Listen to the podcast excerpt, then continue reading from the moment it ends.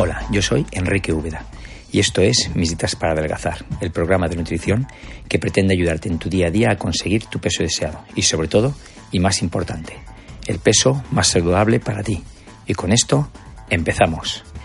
En primer lugar, os quería pedir disculpas a aquellos que me escuchéis cada semana porque esta semana pasada tuvimos un problema técnico y no pudimos subir el, el podcast. Y no es que no se haya grabado, ahí está. Entonces esta semana esperemos poder haberlo solucionado y subiremos dos. Y si no lo hemos podido solucionar, como yo sigo grabando cada semana, pues la semana siguiente subiremos tres. Entonces, en principio, pediros disculpas y esperemos que lo podamos solucionar. Y después de esta pequeña explicación, quiero explicaros qué comer fuera de casa para no engordar. Cuando tenemos un horario que no nos permite comer en casa, siempre decimos que es el culpable de nuestro sobrepeso. Yo tengo muchísimos pacientes que tienen este contratiempo y siempre acabamos solucionándolo. Cuando preparo una dieta, esta está calculada para conseguir las calorías necesarias y adecuadas a cada persona, según sus características personales, y el hecho de comer fuera de casa hace difícil poder llevar el cálculo de los alimentos correctamente. Pero que sea más difícil no quiere decir que sea imposible. ¿Qué es lo que le pasa habitualmente a las personas que comen en un bar-restaurante? Pues lo primero es que con solo entrar ya los olores y variedad de platos que no son adecuados a nuestra dieta nos hace difícil poder tomar una decisión correcta de elegir el plato más adecuado. Otro factor muy importante son los postres. Rara vez se nos ocurre pedir una fruta o un yogur natural, pues la variedad de postres procesados que nos ofrecen al finalizar nuestro menú es tan apetecible que nos cuesta resistirnos. Y lo peor de todo es que es gratis. Con esto no quiere decir que no lo paguemos, pero como ya está incluido en el precio del menú y no nos va a suponer un coste añadido, pues es difícil rechazarlo. Por otro lado está la persona que piensa que como lo va a pagar, es decir, ya lo ha pagado en el menú, pues forma parte de, de ese precio, el no comerlo le da la sensación de que está tirando el dinero. Realmente comer fuera de casa requiere un plus de fuerza de voluntad. Los consejos que suelo dar para ser más fiel a la dieta en una alimentación en casa, como es, si no lo quieres comer, lo mejor es que no lo compres. Pues aquí mm, no se puede cumplir. Como he dicho antes, nada más entrar en las instalaciones de ese bar-restaurante, los olores te están invitando a saltar de tu dieta. Y eso requiere más fuerza de voluntad. Y eso es un escollo que solo tú puedes superar. Un truco que te puede ayudar a tener mayor fuerza de voluntad es llegar sin hambre a la hora de comer. Intenta que ese almuerzo de media mañana sea lo más tarde posible, para que no entres en, el restaurante con ese ansia de engullir esa comida que está provocando esos olores tan, tan apetecibles. Y si ves que no puedes hacer eso porque tienes tu hora de almuerzo de media mañana marcada por tu horario laboral, lleva siempre encima una manzana, una naranja. Para mí son dos frutas muy saciantes. O si no, busca la que a ti te sacie más y cómetela en el trayecto del trabajo al restaurante. Si vas andando, aunque lo tengas a 5 o 10 minutos, cómetela antes. Y eso hará que tu apetito disminuya y puedas elegir los platos más adecuados a tus necesidades.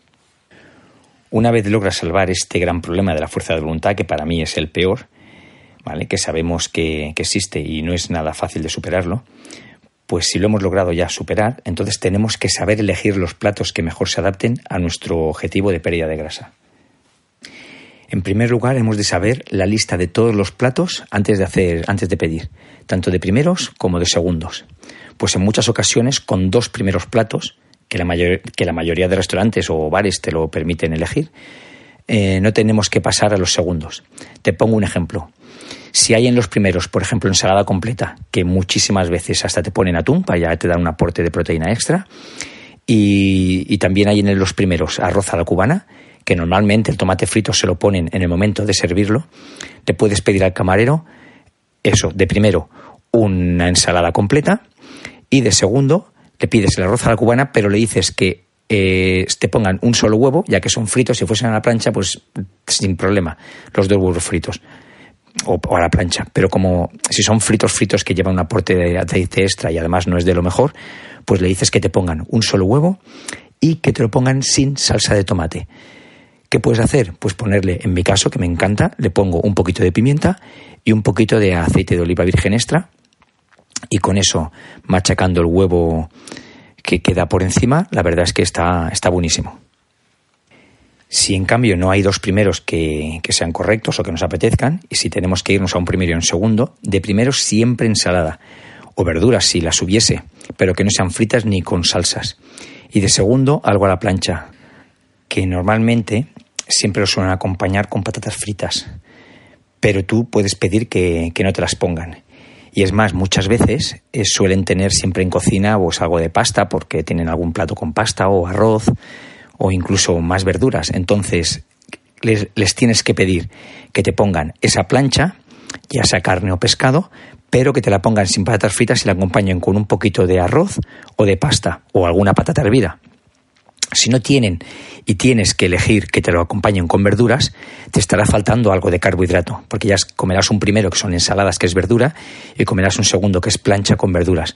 Entonces, para aportar ese poquito de carbohidrato, que lo ideal sería que te pusiesen algo de arroz, pasta o patata, entonces si no puede ser, acompáñalo con algo de pan. Lo mismo, lo ideal sería que fuese integral, pero evidentemente es muy difícil que tengan un pan integral o integral bueno en un bar-restaurante. Si lo tuviesen, elige ese. Pero si no es igual, tú te eliges el pan blanco y te comes dos o tres rebanadas de pan. Y con eso ya estamos complementando un poquito el carbohidrato. Siempre mejor que unas patatas fritas. No estoy diciendo que el pan blanco sea muy bueno. Estoy diciendo que dentro de lo malo, eh, comerte dos o tres rebanadas de pan lo prefiero a no unas patatas fritas. Para beber, ¿qué elegimos? Algo light, algo cerveza sin alcohol, mm, vino y gaseosa, pues no. Para beber única y exclusivamente agua, nada, nada, nada de refresco, ni cervezas, ni vino con gaseosa, nada. Agua, si queremos mantener nuestra dieta del día a día, agua. Y de postre, aquí el gran, el gran problema y el gran pecado, de postre o tomamos solo el café, sin azúcar por supuesto, o podemos elegir una pieza de fruta o un yogur, perdón, o un yogur natural. Esas han de ser nuestras únicas opciones. Y si hacemos esto, el resto del día, del día podemos suplir las posibles carencias que tuviese este menú. Pero nos aseguramos que no tenemos un exceso de ultraprocesados ni salsas que nos vayan a hacer dejar nuestra dieta eh, que sea efectiva. Bien, y con esto me despido. Intenta recordar estos consejos la próxima vez que vayas a comer tu menú de mediodía en un bar o restaurante. Recuerda que si necesitas más consejos o una ayuda para tu confeccionar tu dieta personalizada, entra en www.misdietaspadelgazar.com, donde podremos echarte una mano. Y recuerda, no te estoy diciendo que será fácil, pero sí que valdrá la pena.